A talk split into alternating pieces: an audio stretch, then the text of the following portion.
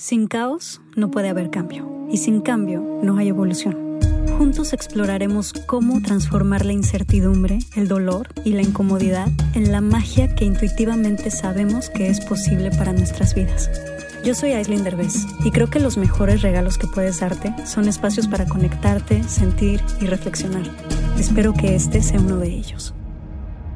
Creo que una de las principales, si podemos resumir a grandes rasgos como la función principal de lo que quisiéramos lograr en las constelaciones, y yo creo que en cualquier tipo de terapia, es liberarte, ¿no?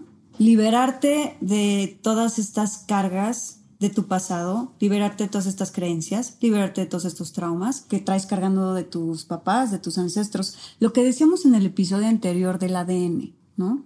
Esto del ADN me parece increíble, que porque finalmente lo traes. ¿Cómo te liberas? De entrada, mm. cuando tú sabes o vas reconociendo tu cuerpo, en el momento en que tú miras una escena, cualquiera que ésta sea, y te das cuenta que por ahí, o sea, es decir, el cuerpo reporta que por ahí puede ser, porque el campo mayor o el campo grande lo sabe. Entonces exploramos más a profundidad. Pongamos un ejemplo. Dime uno, ¿cuál te gustaría? Es que sabes qué pasa muchas veces que, que, justo lo que quieres liberar, pues lo estás rechazando, ¿no? De alguna manera. De hecho, lo que se rechaza es lo primero que hay que revisar. Porque todo el mundo se avienta esto de yo no quiero ser como mi papá. Exacto o no quiero ser como mi mamá. Exacto. O se emite mucho juicio sobre lo que papá y mamá hicieron en tu historia. Exactamente. Eso es muy, muy. No, es impresionante. O sea, yo como mamá, justamente te digo que desde que nació mi hija, o sea, en el momento en el que doy a luz y tengo a mi bebé en los brazos, me empiezan a llegar una cantidad de flashbacks impresionantes de mi mamá de todo lo que ella sintió, de todo lo que ella vivió. Y además ese, empieza esta lucha mía con querer ser todo lo que, con querer dar todo lo que ella a mí no me dio, con querer ser todo lo que ella a mí no me gustó, por ejemplo, con querer cambiar lo que yo no quiero repetir de ella, por ejemplo, en mi maternidad. Y esto hace que me vuelva más como ella. O sea, me empezó a pasar que yo decía, estoy haciendo exactamente lo mismo que ella me hacía a mí. ¿Y por qué no estoy pudiendo cambiarlo? ¿Por qué, por qué me sale como desde, el, desde adentro ser así? Sí, es justo lo que yo no quiero. Porque lo tienes aprendido, porque es un ADN. Pero tú me dijiste algo una vez muy importante, que lo que rechazas te persigue. Claro, porque tienes que mirarlo.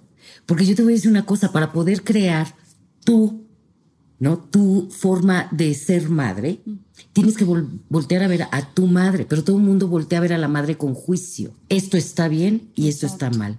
Entonces, cuando tú emites un juicio sobre tu madre, de no me dio, y entonces yo no lo quiero hacer igual, la tendencia es repetirlo. Repetirlo. O si no lo repites tú, te van a pedir que lo hagas de esa forma. Entonces, ¿de qué manera te puedes liberar? Creo que es importante lograr perdonar a los padres desde el punto de vista de darte cuenta de que hicieron lo mejor que pudieron. Pero algo que me dijo otra terapeuta que yo me quedé en el corazón y que fue así como algo sumamente importante en mi vida, ella dijo, no logras perdonar nunca hasta que ese dolor lo transformas en sabiduría. Ese es el verdadero perdón. Porque si tú crees que perdonaste, pero sigue ahí ese dolor, no es, no es cierto que realmente hay perdón. Y el dolor de alguna manera siempre va a poderse transformar en sabiduría y en, de alguna manera, en más conciencia. Y hasta que no logras encontrar esa llave que lo transforma en esa sabiduría, no logras realmente como... Fíjate que yo el perdón es un concepto que uso con mucho, mucho cuidado. A ver, cuéntame por qué. Porque, por ejemplo, si tú como hijo dices, perdono a mi papá y a mi mamá, te estás poniendo por encima de ellos. Claro. Sí. ¿Sí cachas? Sí. Es como yo. Me hace sentido. Entonces, ¿qué pasa si entra uno en una comprensión de que ellos dos, bajo la circunstancia que haya sido imperfecta, me dieron la vida? Y que eso es suficiente. Que eso es suficiente. Si papá o mamá se fueron, a veces se van por un movimiento de amor. Por ejemplo, si hay un eh, papá o mamá con un tema de adicción y agarra distancia de los hijos, quizá es porque su alma sabe que es tóxico si, se, si queda mucho tiempo con los hijos. Entonces, hay que aprender a mirar amplio, muy amplio. Pero que si nosotros seguimos diciendo esto es bueno y esto es malo, sí. Sigue dividiéndonos y polarizando nuestro sentir. Claro. ¿No? Porque entonces quien está juzgando no es a isla adulta. Sí, estás juzgando desde. Esa es la, chiquita, la que está diciendo no me diste, pero entonces yo le voy a dar a mi hija. De más, ¿no? Entonces, es, no me diste, sin embargo, aquí estoy. Frase corta, ¿eh? Aquí estoy. Y a pesar de tu imperfección, yo aquí estoy. Y soy lo que soy. Gracias a eso. Gracias a lo que viví contigo, mamá, contigo, papá. Aquí estoy. Porque un papá o una mamá que no quieren que alguien nazca, no nacen. Y que ellos, ¿no? Bajo viento y marea y todo, tú estás aquí. Tú eres un acto de amor. Nadie, es decir, la natura, la natura no se equivoca. Nadie de nosotros estamos aquí por error. Pero que hay algo en una dinámica oculta, y cuando hablo oculta es algo no consciente. No está aquí, no es evidente. Por eso siempre les digo, cuando no sepan algo o qué hacer con una situación determinada, volteen a ver el cuerpo. Me siento cómodo o incómodo. Y si estoy demasiado cómodo, me incomodo. Ok. Porque si, si quiero un cambio. Sí. ¿No? Porque si no quiero un cambio, pues, pues asumo la consecuencia de seguir haciendo lo mismo sin queja. Porque si no, entonces volvemos a amamantar a la víctima, mi parte víctima. Uf, es que esa parte es tan importante, o sea, cuando nosotros nos quedamos siendo víctimas de lo que nos hicieron nuestros padres o de las condiciones en las que crecimos, la mayoría de la humanidad está ahí, en esa víctima. Pero es, muy peligroso, porque yo te voy a decir quiénes son los reales víctimas hoy en este mundo. Y es el planeta, los niños y los adolescentes y los animales. Son los únicos víctimas hoy. Y todo lo demás, que ya estamos crecidos, como quiera que esto se entienda, eh, si nos vivimos como víctimas nos volvemos peligrosos. Muy peligrosos. Muy peligrosos. Sí. Porque la frase de una víctima abajo es me la debes. Wow. Y entonces te la voy a cobrar de alguna forma, sí o sí. Sí. ¿No? Totalmente. Entonces, cuando nosotros observamos, y es un trabajo, hay ocasiones en, en sesiones en que tenemos que trabajar una y otra vez el mismo tema.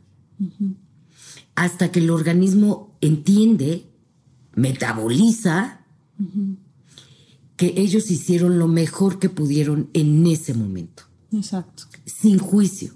Sí. Con lo bueno y no tan bueno. Porque si nosotros seguimos en el juicio, vas a tender a recrearlo. Wow. Vas a tender a recrearlo. Todo aquello que juzgas lo, se te va a seguir repitiendo en tu vida de diferentes circunstancias. En diferentes escenarios. escenarios, exacto. Pero que el tema es el mismo. el rechazo, el abandono, la soledad, ¿no?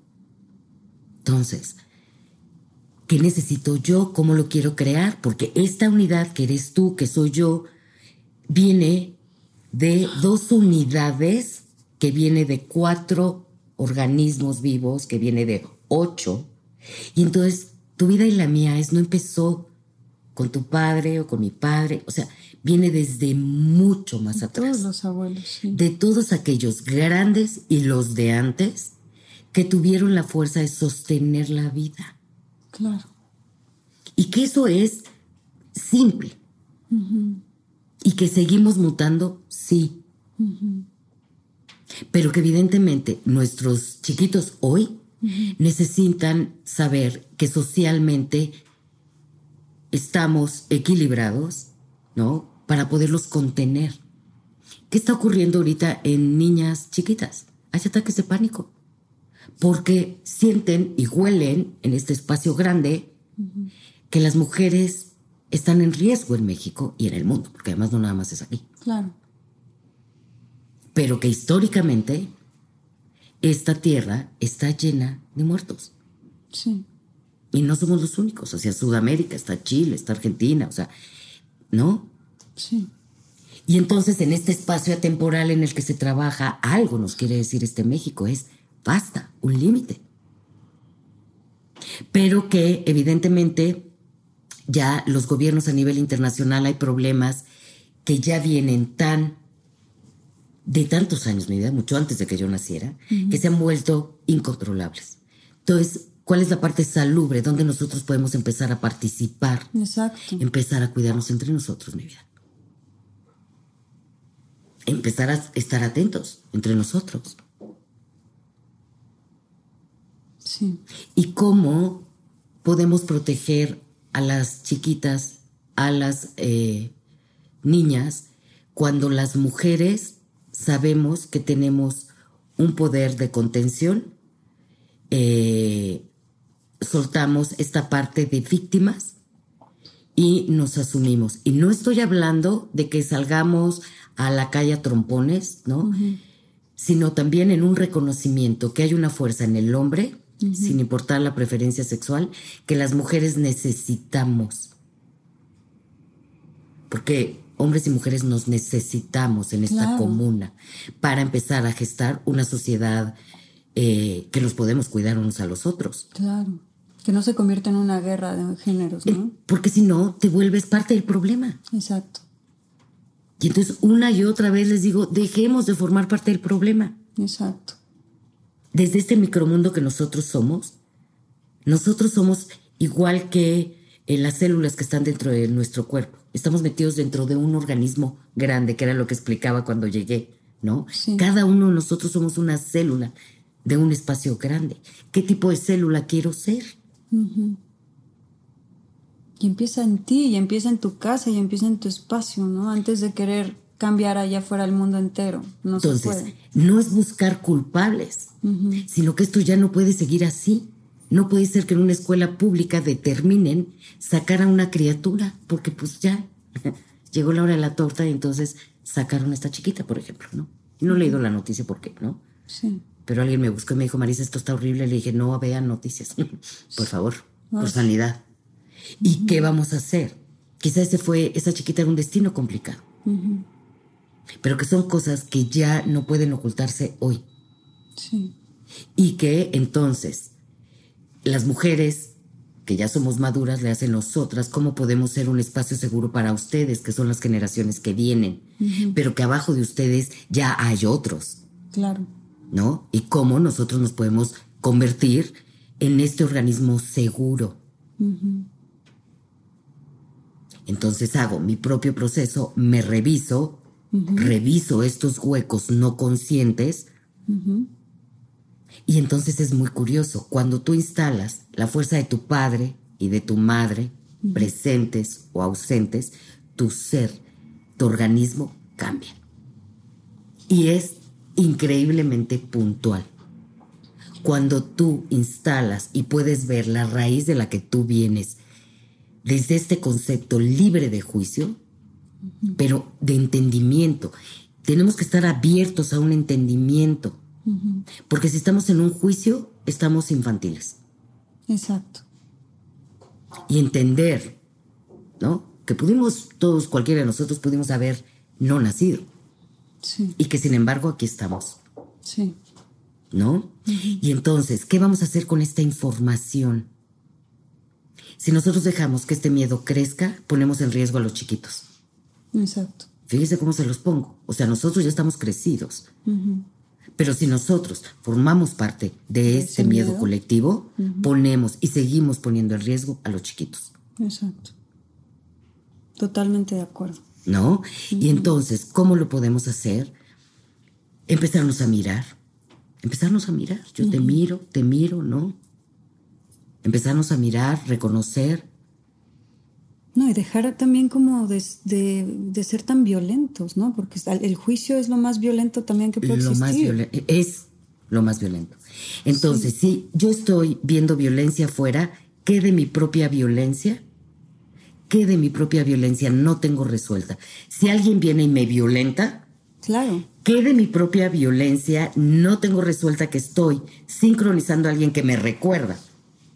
Que me recuerda que yo tengo un tema no resuelto. Y como siempre nos enfocamos en que afuera está la violencia, ¿no? Cuando en realidad no hay nada que arreglar afuera. Todo se arregla adentro. Y si algo afuera te está haciendo ver esa violencia, esa violencia también está en ti. Y hacernos responsables de eso sin victimizarnos, yo creo que es lo más... Es que necesitamos Difícil. crecer. Por eso eh, yo hay veces que dicen, es que nuestro niño interno, y yo de repente a mi niña interna la paro en seco, ¿eh? Le digo, ya deja de mamar. ¿No? Es horrible esto que yo les voy a decir, pero no lo puedo decir de otra forma. Ya. Marisita, ya creciste mi vida. Tienes 53. Exacto. ¿No? Y si usted quiere un abrazo, pues vaya y pídalo. Exacto. Y si usted no quiere humanidad, vaya y diga que no. Que es una palabra completa de dos letras. En este momento no, muchas gracias. ¿no? Exacto. Deja de formar parte de dinámicas que te incomodan y que atentan contra mi integridad. Y lo voy a poner en mí, para no salpicar. No, porque es súper importante. Voy a hacer una pausa comercial rápida. Amay Natural es una compañía que hice con una de mis mejores amigas, Mariana Burelli. En Amay Natural creamos productos 100% naturales y sustentables como shampoo, acondicionador y crema. Todo en barra. También tenemos otros productos deliciosos como nuestra línea para bebés. Todo lo que hacemos es libre de sulfatos, parabenos, sintéticos, aceite de palma, silicona, fragancias químicas, empaques de plástico y por supuesto libre de crueldad animal. Están disponibles en amai.mx, en Amazon y en sephora.com.mx. Checa el Instagram de Amai Natural o la página web amai.mx para más información. Y dime una cosa, o sea, a mí me impacta, yo que he estado tomando las constelaciones contigo, me impacta cómo si yo me trabajo a mí y si yo cambio ciertas cosas en mí, yo he visto, o sea, este, por ejemplo, este último año, yo he visto cómo todos los cambios que yo he hecho en mis constelaciones afectan todo el sistema familiar. O sea, toda mi familia se ha movido de una manera impresionante, por lo menos a mi alrededor y desde mi perspectiva, a raíz de todo lo que yo misma he movido y cambiado adentro de mí. ¿Por qué pasa esto en las constelaciones? Es impresionante, porque muchas veces estamos en relaciones o en, o en eh, familias que decimos, pues es que nada va a cambiar si mis papás también no van a terapia, o si mi pareja no está yendo a terapia conmigo, nunca me va a cambiar nada, ¿no? Y siempre tratamos de echarle la verdad. culpa al de enfrente, ¿eh? Y diciendo, no, pues esto ya se va a quedar así siempre porque ellos son los que están mal y ellos nunca se van a querer mover. No. Cuando el punto y la clave, ¿cuál es? Tú. Está dentro. Si yo me muevo, lo demás se mueve. Claro. me consta. Ese es el fundamento, por eso le llamaban constelaciones, ¿no? Porque tú formas parte a muchos niveles de una tribu, de un sistema. Sí. Y si esto em, se los quiero explicar, haz de cuenta como si tú tienes una bola de estambre Ajá. que está unida a tus papás, a los abuelos, a los bisabuelos. Ajá. Pero si tú en este momento estás con tu bola de estambre aquí, en sufrimiento, y dices, ah, me acabo de dar cuenta que este sufrimiento, cuando es mucho, voy a hacer una acotación aquí, dicen, no es tuyo. Entonces, cuando este sufrimiento dices, ah, estoy repitiendo algo allá, no resuelto, ah, ah, eso me libera. Entonces, puedo moverme, entonces me muevo, vas a jalar ese estambre. Y ese estambre va a jalar a todos los demás. A todos. Ok. Y quizá algún miembro del sistema dice, yo no me voy a mover. ¿Y qué pasa? Va a asumir la consecuencia. Claro. Por eso de repente perdemos familiares, se pierden relaciones. Se pierden vínculos. Se pierden en fin, vínculos, claro. ¿No? Pero Porque- finalmente te estás moviendo hacia un lugar mucho más auténtico en lugar de quedarte en un sistema que estaba podrido, de alguna manera repitiendo patrones, ¿no? Y bueno, es el sistema que nos toca a cada uno para poder sobrevivir. Pero Claro. voy a retomar esta parte donde dices, ¿cómo manejar la libertad? Fíjense bien. Eh, el maestro Hellinger lo decía de esta forma. Todos los seres humanos tenemos una buena y una mala conciencia. Y entonces decía, la buena conciencia es lo que el sistema familiar está esperando de ti. Esa es la buena conciencia, ¿no? Y entonces, además, el maestro Hellinger tenía esta pausa así sabrosa, muy alemana, muy bonita. Y entonces decía, ¿y quieren vivir plenos? Y todos así. Sigan su mala conciencia. ¿Y tú? ¿Cómo? ¿Cómo? Y decía, ¿saben cuál es la mala conciencia? La mala conciencia es la que dicta tu corazón. Y a veces lo que dicta tu corazón va en contra de lo que el sistema familiar está esperando de ti. Guau. A ver, pero este sistema familiar es completamente inconsciente, me imagino. ¿Podemos poner un ejemplo? A ver, si quieres usemos... Yo te voy a poner el mío. O el mío. Te el tuyo. Si quieres, porque Usted es la aquí estrella. Pon el tuyo, pero mira, a mí porque no me importa contar mi historia, pero pon el tuyo. Es tu Ajá, podcast. usted. Por ejemplo, em, sí, o sea, si yo vengo de unos papás que tienen de alguna manera, pues nunca tuvieron, o sea, las relaciones de pareja fueron bastante caóticas, empezando por mis propios papás, un caos absoluto en la relación de pareja, y luego de parte de los abuelos, tanto maternos como paternos, yo aquí balconea- balconeando a la familia, ¿no? Bueno, con el respeto que nos merece Eugenio. Eugenio, yo sé que en algún momento. No es personal. pero bueno, no es personal. Pero bueno. es más, es un movimiento de Este, vida, de hecho, ¿eh? claro. Esto de buscar parejas es donde es- me siento vivo. Sí, ¿no? pero creo que es importante poner ejemplos personales porque todos se van a poder identificar con esto. Sin ¿no? duda, esto. Y este, y, y entonces mis abuelos, por sus lados, los cuatro, ¿no? También vivieron relaciones de pareja completamente caóticas y medio torcidas, con muchos secretos. Secretos, también. el peso de los secretos, hemos hablado. Ahorita hablamos del peso de los secretos, por sí. favor, pero primero vayamos como con este ejemplo, ¿no? Entonces, son relaciones caóticas, que no terminan, que, que se separan, etcétera. ¿Eso quiere decir que yo también estoy destinada a eso? ¿O hay una tendencia a eso? ¿O cómo funciona? Pudiera ser un patrón, Ajá. ¿no? Sí, es un patrón. porque finalmente tus dos linajes, el amor lo aprendes con hombres y mujeres que no se quedan juntos. ¿Qué pasa? Porque, ajá, o sea, porque entonces, ¿cómo podemos romper con eso? O sea, ¿cómo puedo, cómo puedo entonces yo lograr eh, dejar de cargar esas tendencias o esos patrones para yo poder realmente ser la que rompe con eso y lograr como finalmente tener una pareja estable, una familia estable, ¿sabes? Eso implicaría Ajá. poderlo mirar y como tu sistema familiar por ambos linajes tiene la tendencia a conocer el amor de gente que no se logra quedar junta mucho tiempo, ¿no? Es poderlo mirar y para poderte tú quedar en pareja implicaría a tu alma entrar en traición, Wow. porque tu sistema familiar que está esperando de ti, Que me separe. que repitas O que repita y que lo podría ver bien. Que repite ¿no? lo mismo que han Que re- repetido todas las generaciones pasadas. Claro. O sea, se vuelve una especie como de, digamos... Bola de nieve, mi vida, porque esta es una bola de nieve, Wow. ¿no? Pero es una forma o la forma en que se conoce el amor. Yo conocí el amor con un hombre que se va, Wow. ¿no? O yo conocí el amor con una mujer que se va. Y esto se va repitiendo generación tras generación. Podría ser. Muchas veces no, Aisladamente, alguien del sistema, y esto también puede ser en horizontal, quizá un hermano o si logra quedarse, el patrón. romper el patrón, quedarse en pareja, bla, bla, pero seguramente vendrá con alguna otra cosa que ocurrió ahí. Wow. Ahora, el tema de pareja es muy complejo, porque hay hoy infinidad de factores donde se está como reestructurando qué tipo de pareja quiero yo ser hoy. Sí. Y que evidentemente las instituciones están decantando, están perdiendo una fuerza para armarse cosas Sí, nuevas. Se van a modificar todas las maneras. el en las matrimonio es una institución. Claro, todas las instituciones se van a ir modificando, la forma en la que vemos a la pareja con todo este sistema patriarcal que ha estado dominando, creo que se va a empezar a desmoronar. Bueno, mi vida, es un- el sistema patriarcal tomó 2500 años formarse.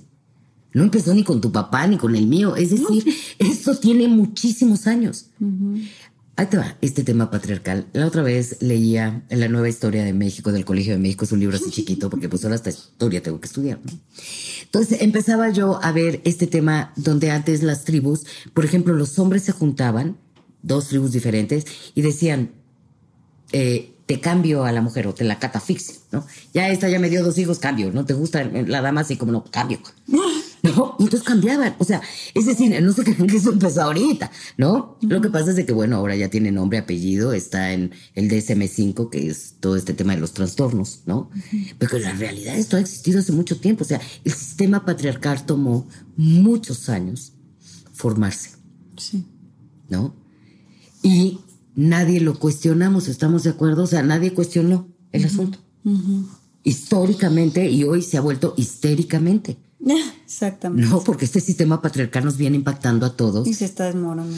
y que los hombres hoy pues tienen una profunda necesidad también de participar, ¿no? Antes te decían, deja que te ayuden con tus hijos, tu esposo, ¿no? Tú por, a mí me tocó, ¿eh? No Y, existía. y la verdad es que hoy el hombre ya quiere participar. Claro. ¿No? Y dice, a ver, también yo quiero ver qué se siente. Porque además nosotros traemos a los críos cargados ahí nueve meses y estamos simbiotizados a todo da. No, pero pero ellos no, ellos, vale, ellos empiezan vale. a gestar en el momento que ya tienen el bulto aquí. Digo, obviamente hay todas las conexiones, ¿no? Pero empiezan a hacer la experiencia en el momento que le dicen, ¿qué crees? Esta cosita, este kilo de carne por el cual pagaste un dineral, ¿no? es tuyo, hazte cargo, ¿no? Claro. Y los papás quieren participar. Lo cual está muy bien. No está padrísimo. Yo quiero nada más retomar, porque no se nos va a ir, no se nos va a olvidar, la parte que me, se me hizo súper interesante de los secretos familiares. A ver si vamos a regresar. Por favor. Porque cuántas familias no tienen muchísimos secretos que tratan de ocultar a los hijos para que no sufran, ¿no? O porque está mal visto, o Hay algo que dice que algo que en una línea generacional se convierte en un secreto, una o dos abajo se convierte en un síntoma. Exacto. Eso es lo que quiero. Ok, qué bonito. Sí. ¿No? Qué bonito. O sea, todo aquello que se ocultó, eventualmente se vuelve en un se síntoma. vuelve en un síntoma que Entonces, se tiene que. ahora, ¿cuáles eran los secretos? ¿No? ajá. Les voy a dar ejemplos de secretos. Exacto. Eh, adicciones, eh, desaparecidos, eh, enfermedades mentales. O motrices. Antes alguien con una parálisis cerebral era guardado y se hablaba muy poco de él, o alguien que tuviera un tipo de adicción se hablaba muy poco de él, es decir, son los excluidos. O O- todas estas personas que infidelidades, por ejemplo, estos hijos no reconocidos, los bastardos, los se- bastardos, se- no fuera del toda la gente que tuvo varias familias, o sea, que tuvo y esto es muy cercano, ¿eh? Sí, no, no, no está tan lejos, bien cerquita, Muy que cercanas. tuvieron una familia eh, vista y una familia no vista, ¿no? De todas estas que tenían casas chicas, todo ese tipo de Y secretos. ahí te va otra más terrorífica que a mí me tocó. Cuando se tenía embarazado, por ejemplo, yo tuve un abuelo que tenía embarazada a mi bisabuela y a la lavandera, Wow. la que le llamaban la lavandera. Y entonces mi bisabuela cría a su hija y a la hija de la lavandera, y la lavandera seguía haciendo su función. ¿Me explico? Es que estamos llenos de ese tipo de historias. Y en México, Y México lindo y querido. ¿Y qué pasa cuando se ocultan? Entonces se va a tender a recrear hacia abajo de quién no se habla. Esa es una gran pregunta en sistemas familiares. ¿De quién no se habla? Y ese es un secreto. ¿O de quién no se sabe nada? No sé quién fue mi abuelo, mi, mi bisabuelo, de dónde venía, a qué se dedicó, de qué murió. ¿De quién no se habla? Y entonces se va a, de alguna manera a repetir Claro. eso de lo que no se habla. Por ejemplo, antes este tema, el- gente con una preferencia sexual diferente, no se hablaba de eso y de hecho muchos se casaban y tenían hijitos, Claro, ¿no? sí, Con un tormento interno brutal, sí. ¿no? O eh, un tema muy, muy que hay que tratar con pinzas, que es el suicidio, por ejemplo. Claro. religiosamente y no hace mucho el suicidio por la iglesia católica, no sé por las otras, pero la católica, era un pecado. Entonces, si un miembro de la familia se suicidaba, no se hablaba de él Se ocultaba. nunca más, se ocultaba. Y eso afecta a las generaciones futuras de manera impresionante. que Impresionante. Ni nos damos cuenta, ¿no? Claro, porque es de qué nos está hablando. Y entonces, al liberar, al hacer, al poder como hablar de estos secretos, ¿se liberan cosas? Estas, o sea, tú al poder liberar y tocar y decir, ¿sabes qué? Hay estos secretos familiares, te los voy a contar. De alguna manera sí ayudas a tus hijos y a tus nietos a que no repitan esos patrones. se hace consciente, pero te repito, las generaciones futuras solamente pueden vivirse seguras cuando los de antes están crecidos, vienen haciendo su vida orgánica, vienen haciéndose cargo de sus propios existires y no solo eso, son un espacio seguro para los que están abajo. Es decir, ¿qué cuida a Kai del mundo? Pues que yo esté trabajando en mí. Y es exactamente, es exactamente lo que me estoy buscando desde que me embaracé y Claro. desde que empecé a ser mamá. No he parado de investigar, investigar, investigar y poder como limpiar y liberar y, y hacer un proceso sumamente transformador, muy duro, muy catártico, que me ha dolido inmensamente porque sí es ahondar en las cosas que yo no había querido ahondar o no había querido ver. No era tu Pero tiempo, también lo voy es a una poner así. especie como de como de son actos de amor, yo creo, porque sí estoy muy consciente que yo estoy diciendo lo tengo que hacer para yo poder ser una mejor madre, para yo poder ser un para empezar para yo poder ser una mejor persona, porque la única manera o sea, sí tengo muy consciente que lo único que le va a enseñar a ella es mi ejemplo de vida, no lo que yo le diga, no lo que yo le eduque, sino quién soy y cómo soy yo. Eso es lo que ella va a Y yo te voy a decir qué pasa con los chiquitos y esto apréndetelo muy bien. Los niños y las mascotas son los que saben más del sistema familiar, de lo que se dice y sobre todo de lo que no se dice. Exacto. Entonces, Entonces, por más que yo quiera ocultar cosas, Kai lo vas a ver. ella lo sabe. Claro. Entonces, por eso hay una parte en la que digo, no me puedo hacer tonta con todas estas cosas que yo estoy sintiendo que no tengo resueltas, porque nada más se las voy a transferir. Entonces, los hijos obligan a las madres, nos obligan a crecer. Y no estoy hablando como madre, mi vida. Bien interesante esto que les voy a decir y voy a ser incisiva en esto. Como mujer, mi vida. Como mujer. Entonces, si tú como mujer disfrutas lo que tú eres, eres eh, serena, Claro. disfrutas tus partes luminosas y yo disfruto más las infernales, Claro. digo, puede ser otra acotación, ¿no? Porque son más divertidas, ¿no?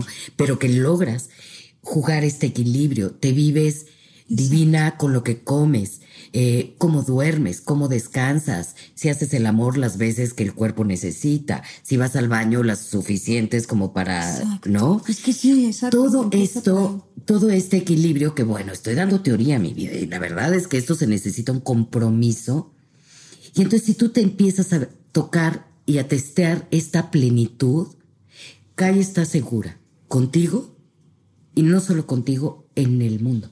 Sin mí también. Es que eso es tan importante porque estamos tan acostumbrados a volvernos esta madre incondicional, devota, que se abandona, creyendo que eso, eh, el darle todo a sus hijos y sacrificarte por tus hijos, va a ayudarlos. Cuando Pero no nos damos cuenta que es al revés.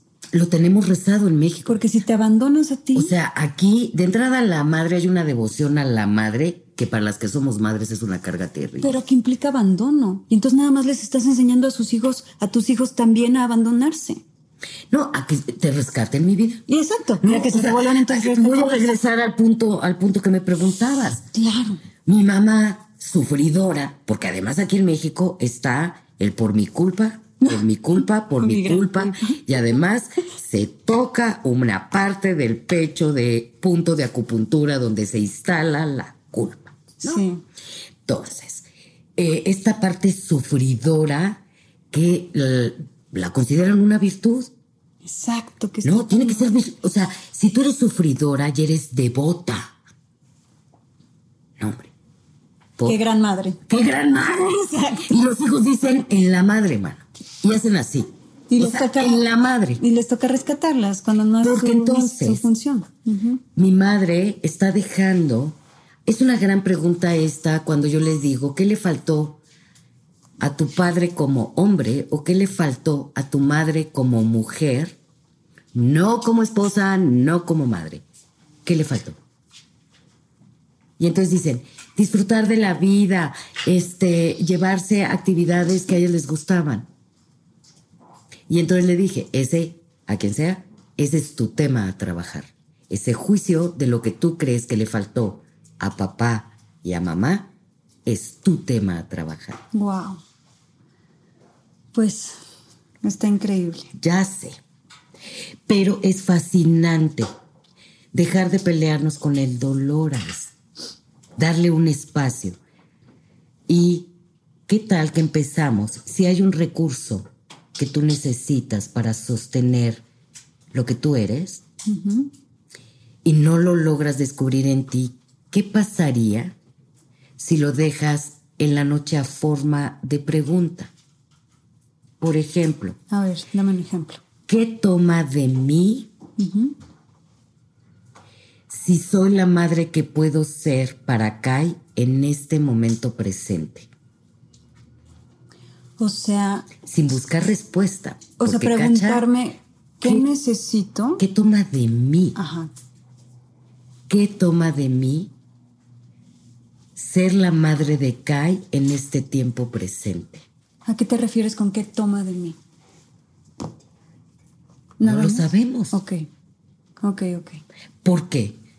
Si tú tienes un juicio con las madres de tu sistema familiar, Sí. tu mente va a darte esa respuesta y es limitada. Ah, ok. Pero si tú lo dejas a forma de pregunta, entonces este recurso puede llegar de afuera. Y te voy a decir, no para acá, para que tú disfrutes tu rol de madre, tu rol de madre. Y si tú empiezas a disfrutar tu rol de madre, entonces Kai te va a disfrutar, porque sabe que mamá es feliz con ella. Claro. Entonces, la madre devota, la madre sufridora, la madre mm, que se niega, sí mete en choque al hijo, Claro. porque el hijo va a tender o a huir de ella o a quererla rescatar, pero al huir de ella la va a recrear en otro lado, en la pareja, en el, ¿no? Exacto. Y quererla res- re- eh, rescatar también. Entonces, yo creo que hay una responsabilidad en hombres y mujeres de conocernos primero, limpiar el ático para que entre lo positivo. Sí. Porque no solo es, claro, decretar funciona, Pero- pero, hay mm. que saber que no deja que entre si no estás así. Pero me encanta esto de las preguntas, porque muchas veces queremos la respuesta en rápido, ¿no? Queremos encontrarlo rápido y queremos cambiar rápido. Y me gusta esto de hacernos preguntas, porque como tú dices, si te haces preguntas que no tienen respuesta en este momento y la dejas ahí y te la preguntas constantemente, siempre va a llegar una respuesta eventualmente en el momento que tiene que llegar y de la manera que tiene que llegar. Es decir, abres la posibilidad. y te lo digo yo por experiencia. O sea, yo desde toda mi vida, desde que era chiquita, soy la persona más curiosa del mundo y mis papás hasta se burlaban de mí porque me decían qué onda con muy curiosidad y todo el tiempo me estaba haciendo preguntas, o sea, de por qué la vida, para qué la vida, por qué estoy aquí, para qué esto, por qué, por qué mis papás, por qué la escuela, por qué todo esto. Y todas esas preguntas me fueron llegando a lo largo de mi vida como respuestas increíbles. Entonces sí, hacernos preguntas. Y entonces abres la posibilidad a algo grande para que te traiga el mentor, el Sin estar exigiendo la respuesta, ¿no? Sin duda. Y llega solo. Pues muchas gracias. Creo que tenemos aquí dos episodios increíbles. No, hombre, un privilegio pues esperamos tenerte de vuelta por aquí muy pronto. No, yo un privilegio y por supuesto agradecer a los chicos que nadie ve, pero que yo sí los veo y que me encanta. Me encanta tenerlos aquí. todo nuestro club que está aquí atrás. Sí, sí, lindos, Oye, pero sí, además sí les quiero decir que Marisa es una excelente terapeuta en constelaciones, hace cosas impactantes y que si están interesados les vamos a dejar los datos de Marisa y para que la puedan también ustedes contactar. Bueno, pues muchas gracias. un privilegio acompañarte. Gracias. ¿No? Gracias. Ojalá que hayas disfrutado este episodio. Y recuerda que en nuestra página web, lamagia-delcaos.com, puedes encontrar mucha más información de estos temas y de nuestros invitados. Tenemos blog, tienda en línea y material exclusivo para los que se suscriban. Síguenos en todas las redes sociales como arroba la magia del caos. Gracias por darte este espacio con nosotros.